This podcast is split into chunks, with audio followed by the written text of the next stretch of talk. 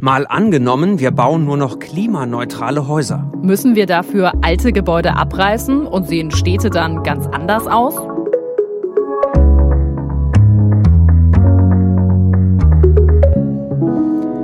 Hallo, ich bin Justus Kliss. Und ich bin Birte Sanissen. Und wir beide arbeiten im Team des ARD Hauptstadtstudios in Berlin und spielen hier im Podcast immer ein Zukunftsszenario durch. Diesmal geht's um ein Thema, das uns irgendwie alle betrifft. Ja, schließlich wohnen wir ja alle irgendwo, gehen in den Supermarkt, lernen in der Schule oder der Uni oder arbeiten im Büro. Und machen uns wahrscheinlich wenig Gedanken darüber, welche Rolle diese Gebäude in Sachen Klimaschutz spielen. Ja, das wollen wir heute ändern. In unserem Gedankenexperiment sind alle Gebäude in Deutschland klimaneutral. Und wenn das so wäre, dann könnte sich die Tagesschau in Zukunft vielleicht so anhören. Deutschland hat als erstes Land in Europa nur noch klimaneutrale Gebäude. Das geht aus einer Studie des Umweltbundesamtes hervor. Zentral hierfür ist, dass auch beim Bauen mehr auf Recycling gesetzt wird und ganze Gebäudeteile wiederverwertet werden. Außerdem ist der Anteil der Holz- und Lehmhäuser in den vergangenen Jahren um ein Drittel gestiegen. Der Mieterschutzbund beklagt hingegen, dass wegen der hohen Sanierungskosten die Mieten stark gestiegen sind.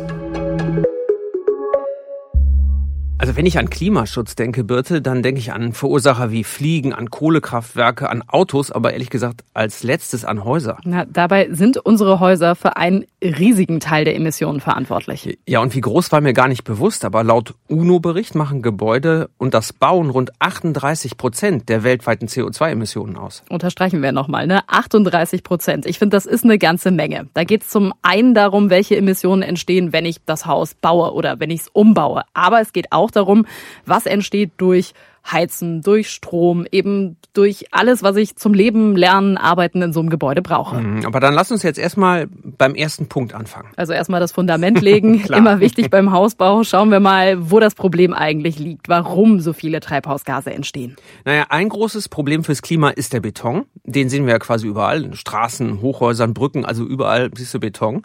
Und der CO2-Fußabdruck von Beton ist ziemlich schlecht. Das liegt vor allem am Zement. Denn um Beton herzustellen, brauche ich jetzt mal ganz grob gesagt Kies, Sand, Sand, Wasser und eben diesen Zement. Der ist dann so eine Art Klebstoff, der alles zusammenhält.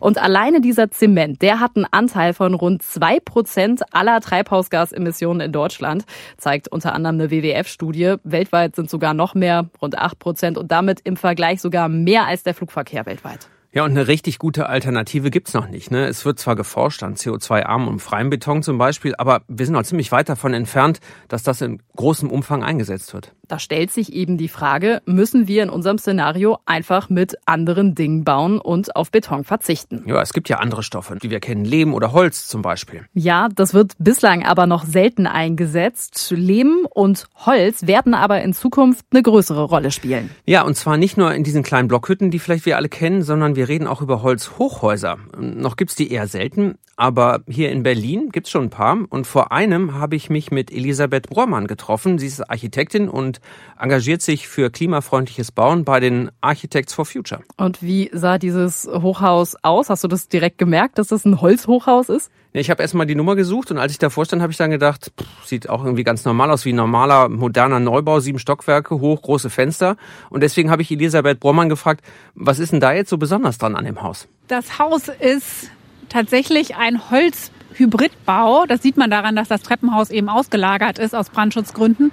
Das ist nämlich aus Beton, aber der Rest des Gebäudes ist eben in Holzmassivbauweise und Holztafelbauweise gebaut, so dass wir hier schon eine viel bessere Ökobilanz haben als bei einem regulären Bau.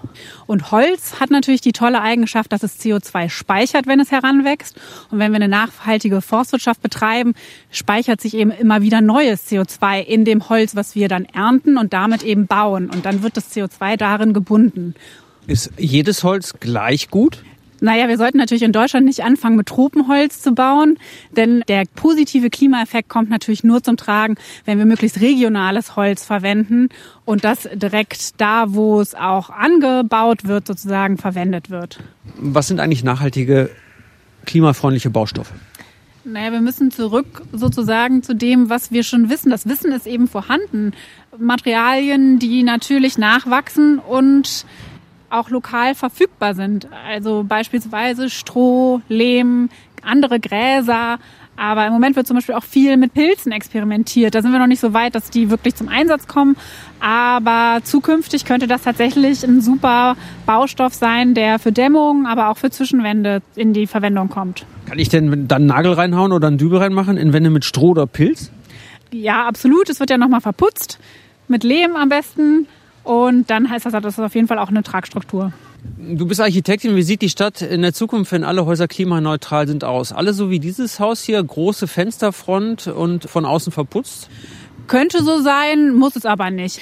Wir werden aber in Zukunft viel mehr Solarpaneele haben, nicht nur auf dem Dach, sondern auch an den Südfassaden zumindest. Hier sind wir jetzt an der Nordfassade. Deswegen gibt es auch die großen Fenster, damit es möglichst viel solare Einstrahlung gibt und solare Gewinne innen drin.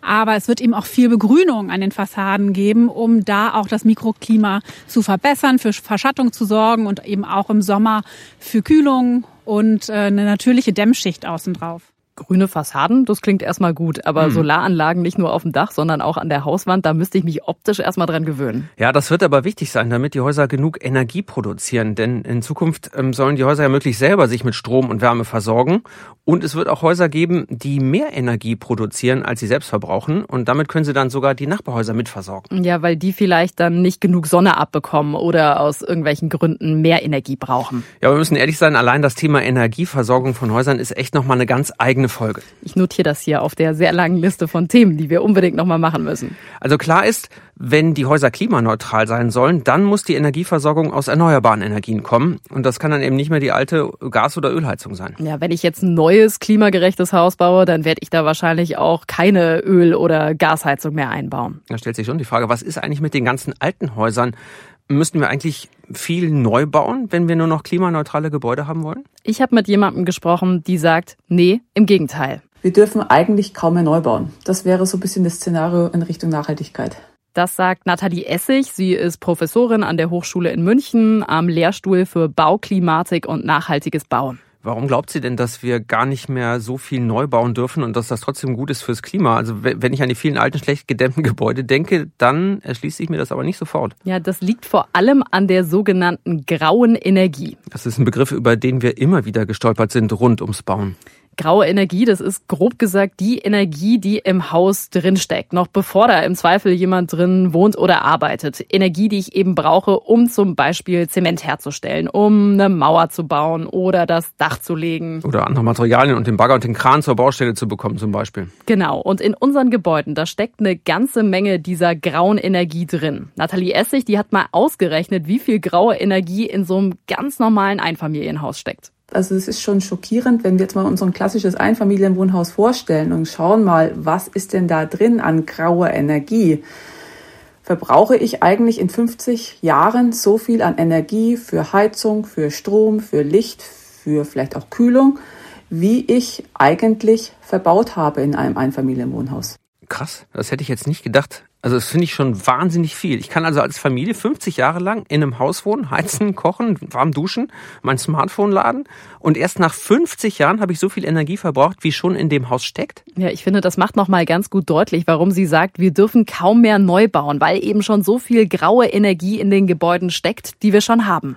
Das haben uns ja wirklich die allermeisten gesagt. Sanieren ist wichtig. Ja, das wünscht sich auch Nathalie Essig, dass das mehr passiert in Zukunft. Wir haben im Moment einen wahnsinnig hohen Flächenverbrauch und gerade wenn ich mal im Wohnungsbau bin, wird immer wieder auf die grüne Wiese gebaut. Das sind pro Tag etwa so 70 Hektar, die verbaut werden.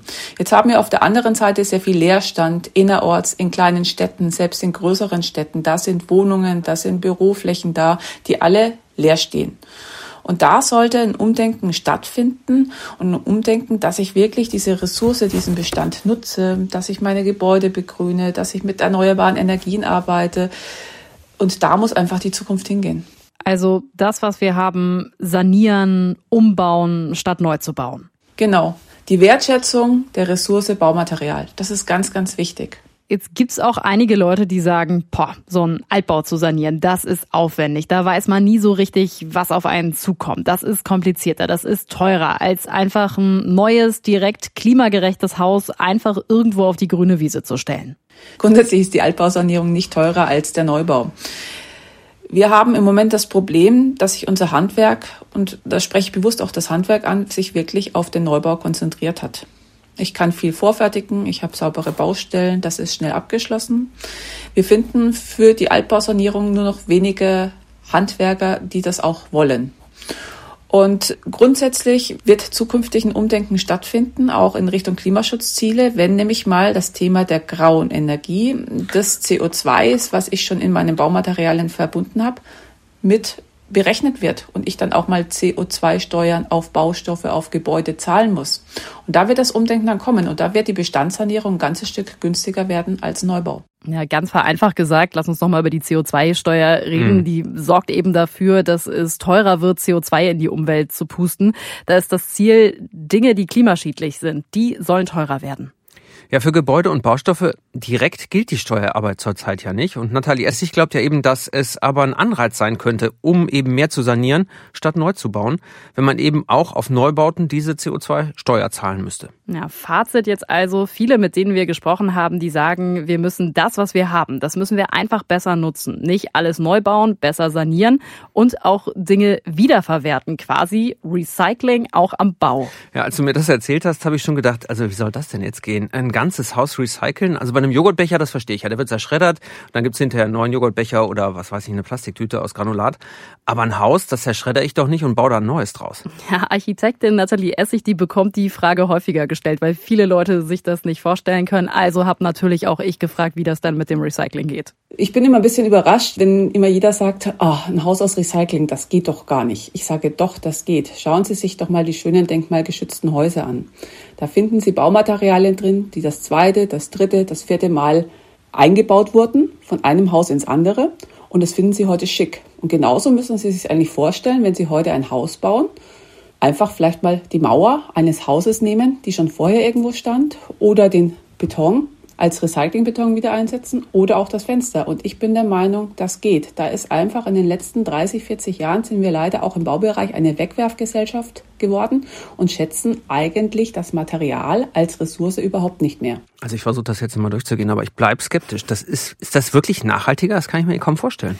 Deshalb habe ich auch an anderer Stelle nochmal nachgefragt bei Linda Hildebrand. Sie ist Juniorprofessorin an der RWTH in Aachen und zwar für rezykliergerechtes Bauen. Rezi rezykliergerechtes Bauen, ey, so ein Wort für ein Scrabble-Abend, hört aber. genau, gibt viele Punkte, glaube ich. Äh, bedeutet, dass sie quasi ein absoluter Recycling-Profi fürs Bauen ist. Sie beschäftigt sich zum Beispiel mit Baumaterialien und wie die gut und nachhaltig eingesetzt werden können und eben auch wiederverwertet werden können. Und ich habe extra nochmal nachgefragt, ob es wirklich besser ist, viele Teile eines Hauses. Also eine Wand, Fenster. Genau, also all das, ob es wirklich besser ist, das wieder zu verwenden. Also das Allerbeste, was wir tun können, ist, die Gebäude so lange wie möglich zu nutzen. Das ist erstmal so das oberste Gebot. Danach kommt das großformatige Wiedernutzen, also die Wiederverwendung und dann das Recycling und dann das Neubauen. Mit dem großen Daumen gesprochen ist Recycling ressourcenschonend und energieschonend in der Aufbereitung. Es gibt Fälle natürlich, wo das keinen Sinn mehr macht. Ne? Das hat dann zum Beispiel was mit, wenn die Aufbereitung wirklich so lange ist und so energieintensiv oder die Transportwege weit sind. Ne? Das ist etwas, wo es ausgehebelt wird. Das muss man immer gucken. Recycling ist schon eine gute Idee im Großen und Ganzen, aber man darf diese Randbedingungen nicht aus den Augen verlieren. Also kannst du jetzt wirklich glauben, Recycling auch beim Bau ist tatsächlich besser. Du, wenn es funktioniert, ist das doch super, auch wenn ich mir das konkret wirklich noch ein bisschen schwer vorstellen kann. Ja, Linda Hildebrand, die hat mir erzählt, dass es Recycling beim Bau eigentlich schon lange gibt. Die Kreislaufwirtschaft nämlich beim Straßenbau. Also wenn ein Haus abgerissen wird, dann werden hinterher bestimmte Teile benutzt, um Straßen zu bauen. Das dient dann oft als Untergrund und in Zukunft soll es eben darum gehen, auch größere, hochwertige Teile weiter zu benutzen. Okay, klar. Und die werden dann nicht nur halt klein geschreddert und unter die Straße gepackt, sondern eben in Häuser quasi so eine Art ähm, Next Level Recycling. Ja, Linda Hildebrand unterscheidet da auch nochmal zwischen Recycling und Reuse. Okay, Reuse, also wieder nutzen. Genau, zum Beispiel eine ganze Wand, vielleicht sogar eine, wo noch der Fliesenspiegel dran ist, aus dem alten Haus nehmen und das in ein neues Haus einsetzen. Okay, also dann kommt der Kran, hebt das Teil raus, äh, transportiert das irgendwo hin und setzt das dann einfach in einem neuen Haus wieder ein. Ja, das wäre so ein Fall von Reuse. Das wäre Wiedernutzung, Reuse und Wiederverwertung, Recycling ist einmal klein machen, schreddern, aufbereiten und in ein neues Produkt geben. Und natürlich ist es sinnvoller, ein größeres Bauteil teilzunehmen, weil dort die Einsparung am allergrößten ist, muss aber dann auch passen. Das ist dann die Limitierung. Ne? Nicht immer brauche ich genau dieses Bauteil, was dann da dort eingesetzt wird. Also ein größeres Teil, vielleicht eine Wand aus dem alten Gebäude, die müsste natürlich auch genau ins neue Gebäude passen, damit ich die benutzen kann. Und in unserem Zukunftsszenario würden wir aber wahrscheinlich beides machen. Also Dinge wiederverwerten, Reuse und andere Dinge wiederum recyceln. Ganz sicher, es wird eine Mischung aus beiden sein und es wird nicht mehr so besonders sein, dass man Bauteile wieder nutzt. Das ist ja jetzt noch etwas sehr Besonderes, wenn wir Bauteile haben, die aus einem anderen Kontext kommen. Aber das wird normaler sein, das zu tun und es wird nicht mehr so dominierend sein. Jetzt ist das ja immer noch etwas, wo man sich Sorgen macht, ob das denn wirklich gut funktionieren kann. Aber ich glaube, dass die Prüfverfahren und Eignungstests in diese Richtung sich mitentwickeln werden, so dass das normaler ist.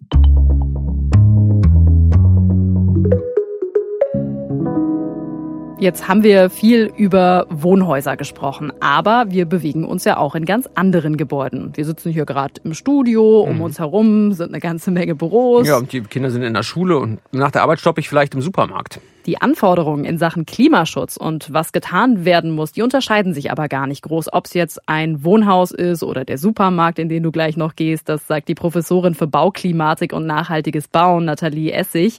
Ihr ist aber noch ein ganz anderer Punkt in dem Zusammenhang wichtig. Denn öffentliche Gebäude, die haben aus ihrer Sicht noch eine ganz andere Funktion. Egal, ob das jetzt eine Schule ist, ob das eine Sporthalle ist oder das Rathaus, haben die alle eigentlich eine Vorbildfunktion. Gerade mit solchen Gebäuden müssten allen Leuten, egal ob jung und alt, gezeigt werden, super, es geht auch anders. Ich kann mit erneuerbaren Energien arbeiten. Ich kann mit nachwachsenden Baumaterialien, mit gesunden Baumaterialien arbeiten. Und da muss die Reise hingehen, dass wir da nicht mehr so Standardbauten zukünftig aufstellen müssen, dürfen, sondern dass wirklich auch diese Gebäude schon zeigen, hoppla, es geht anders. Ja, klingt super. Warum machen wir das dann nicht? Ich propagiere immer ein bisschen mit den Worten, wir müssen umdenken und umhandeln. Das ist ganz wichtig. Umdenken machen wir mittlerweile schon, umhandeln da ist leider unsere Bauwirtschaft noch nicht so weit. Da sind wir von der Forschung ein ganzes Stück weiter. Nur das muss auch ankommen. Also so ein bisschen zeigen da jetzt ja viele Akteure aufeinander, ne? Ja, ich habe auch mal mit dem Hauptverband der Bauindustrie gesprochen. Die sagen, es ist ein Problem, dass es so viele verschiedene Beteiligte gibt, wenn es ums Bauen geht. Und das ist nicht immer alles gut aufeinander abgestimmt, schon gar nicht, wenn es äh, um Klimaschutz geht. Also klar, die Planer, die Statiker, die Architekten und dann die Bauunternehmen. Ja, genau. Der Verband sagt auch, ein weiteres Problem ist, dass gerade bei öffentlichen Ausschreibungen die Themen wie Klimaneutralität, graue Energie, nachhaltige Ressourcen, dass das da kaum eine Rolle spielt. Da geht's nämlich vor allem um den Preis. Ja, und Recycling spielt da wahrscheinlich auch überhaupt keine Rolle, oder? Ja, kaum, sagt der Verband der Bauindustrie. Da gibt es wohl häufig unter anderem Angst vor Schadstoffen, die in alten Materialien stecken könnten. Also noch passiert im Prinzip das Gegenteil von dem, was sich Professorin Nathalie Essig wünscht, sagt der Verband.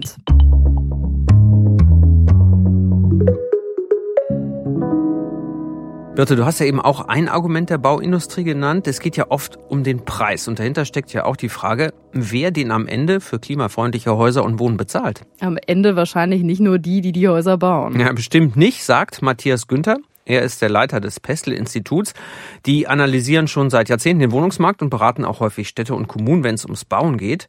Und Matthias Günther hat uns mal vorgerechnet, was unser Szenario, alle Häuser sind klimaneutral, bedeuten würde, zum Beispiel für den sozialen Wohnungsbau. Naja, wenn wir jetzt einfach mal eine Wohnung nehmen von 60 Quadratmeter, das ist so die typische Größe für eine Sozialwohnung.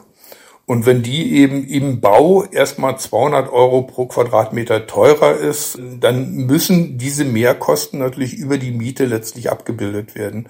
Und wenn dann eben noch dazu kommt, dass auch die Betriebskosten eines solchen Gebäudes höher sind, weil sie dann irgendwann eben einfach zwingend eine Lüftungsanlage mit Wärmerückgewinnung haben müssen. Und der Betrieb solcher Anlagen ist eben auch nicht ganz preiswert, was eben von der Energieeinsparung bei weitem nicht aufgefangen wird. Da muss eine solche Sozialwohnung entweder von der Allgemeinheit getragen werden, um auf eine bestimmte Sollmiete runter subventioniert zu werden, oder wenn wir eine solche Wohnung im frei finanzierten Segment bauen, da muss der Mieter eben die höhere Miete tragen. Und das kann eben sehr schnell in Richtung ein bis zwei Euro pro Quadratmeter gehen, was wir dann eben für die Energieeffizienz aufwenden müssen. Ist das die Wahrheit, die in der Politik nicht so gerne ausgesprochen wird, dass das eben zwar nötig ist, aber ganz schön viel kosten wird, alle möglichen Leute? Naja gut, also wir werden in der Zukunft sehr viele Dinge tun müssen, die teurer sind, als sie heute sind. Wenn es preiswerter wäre, nachhaltig zu handeln und energieeffizient zu handeln, dann würden wir das ja heute schon lange tun. Offensichtlich ist das eben teurer. Wir werden weiter viele Dinge produzieren, nur wir werden sie eben teurer produzieren. Das gilt auch fürs Wohnen. Von daher ist eben für mich auch so ein bisschen die Frage, diese permanente Ausweitung der Wohnfläche, ob das denn in den nächsten zwei Jahrzehnten überhaupt noch funktionieren kann, weil eigentlich brauchen wir Reallohnsteigerungen, um eben weiterhin die Wohnfläche pro Kopf ständig auszuweiten. Und die kann ich für die nächsten zwei Jahrzehnte bei den vielen Wenden, die wir vorhaben, die Energiewende, die Landwirtschaftswende, was für Wenden auch immer, da kann ich mir nicht vorstellen, dass unsere Realeinkommen deutlich steigen werden in den nächsten Jahren. Ja, da sind wir bei dem Punkt, wie viel Platz brauche ich eigentlich zum Wohnen? Das ist in den letzten Jahrzehnten immer mehr geworden hier. Ja, im Schnitt wohnt jeder zurzeit auf 47 Quadratmetern und im Vergleich dazu 1990 war das deutlich weniger. Da waren es nur 35 Quadratmeter. Und dabei verbrauchen wir jetzt auch immer mehr Energie. Ja, und äh, da sind wir natürlich auch bei dem Punkt, egal wie klimagerecht wir in Zukunft bauen, das alleine wird nicht reichen. Es wird auch darauf ankommen, wie wir in den Häusern leben, arbeiten und uns verhalten. Und wir werden wahrscheinlich auch weniger Technik nutzen. Also anstatt eine Klimaanlage einzubauen, lieber eine Markise ans Haus machen als Sonnenschutz oder eben die Fassade zu begrünen, um das Haus runterzukühlen. Oder die Spülmaschine nicht abends laufen lassen, sondern schön zur Mittagszeit, wenn die Sonne scheint und mein Haus im besten Fall viel Solarstrom produziert. Und die Häuser, auch wenn sie immer besser gedämmt sind, nicht einfach immer wärmer heizen. Und eigentlich müssten wir zum Beispiel auch kürzer und nicht so heiß duschen, auch wenn ich das wirklich äh, mir gar nicht vorstellen Ich habe es heute Morgen probiert, es war doof. also es geht um den Komfort.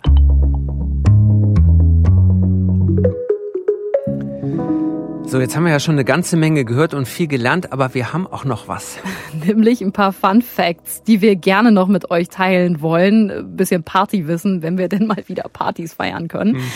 Was haben Pilze, Algen, Popcorn und Jutebeutel gemeinsam? Ich löse, ich löse Pilze, Algen und Popcorn passen alle in den Jutebeutel. Ja, auch, aber das ist die langweilige Antwort. Sie könnten in Zukunft in unseren Hauswänden stecken. Und zwar als Dämmmaterial. So schön der alte zerschredderte Jutebeutel. Was da gerade in Sachen Materialforschung passiert, das ist super spannend. Ja, ich habe gelernt, dass äh, man Pilze in einer Kastenform züchten kann, die dann trocknet und dann hat man hinterher so eine Art Ziegelstein oder besser Pilzstein. Ist wirklich verrückt. Also ich freue mich schon auf die Pilzhaussiedlung mit Algen und Jutebeuteldämmung. Ob die dann riecht? Hm, mal gucken. Komm, lass uns noch mal alles zusammenfassen. Wenn wir nur noch klimaneutrale Häuser bauen. Im besten Fall entstehen durch Gebäude fast keine klimaschädlichen Emissionen mehr. Es werden mehr grüne Baustoffe wie Holz und Lehm eingesetzt. Statt immer mehr neue Häuser zu bauen, werden alte Gebäude saniert. Dafür wird Baumaterial recycelt oder ganze Gebäudeteile nochmal benutzt. Die meisten Häuser können sich selbst mit Energie versorgen. Einige produzieren sogar mehr, als sie verbrauchen und können Gebäude in der Nachbarschaft mit versorgen. Weil klimaneutrale Gebäude alleine nicht reichen, um die Klimaziele zu erreichen, passen die Menschen ihr Verhalten an und leben nachhaltiger. Mhm, Schöne neue Wohnwelt, aber es könnte natürlich auch ganz anders laufen. Im schlechtesten Fall wird kaum saniert. Stattdessen entstehen viele neue Gebäude, bei deren Bau viele Treibhausgase entstehen. Es wird immer mehr Fläche verbraucht, während alte Gebäude leer stehen. Aus Angst vor Schadstoffen und einem hohen Arbeitsaufwand wird auf dem Bau nur wenig recyceltes Material eingesetzt. Weil klimaneutrales Bauen teuer ist, steigen die Mieten. Und obwohl die Häuser klimaneutral sind, wird kaum Energie eingespart, weil zum Beispiel immer mehr Technik genutzt und mehr geheizt wird. So, für heute haben wir aber erstmal fertig gebaut. Da stelle ich mir so einen Baustellenzaun vor, da steht so ein Schild dran, Eltern haften für ihre Kinder, betreten verboten. Betreten nicht verboten. Wir haften nämlich fürs Mal angenommen Postfach. Da freuen wir uns über euer Feedback an malangenommen.tagesschau.de. So, und in zwei Wochen gibt's eine neue Folge von uns. Bis dahin, macht's gut. Tschö.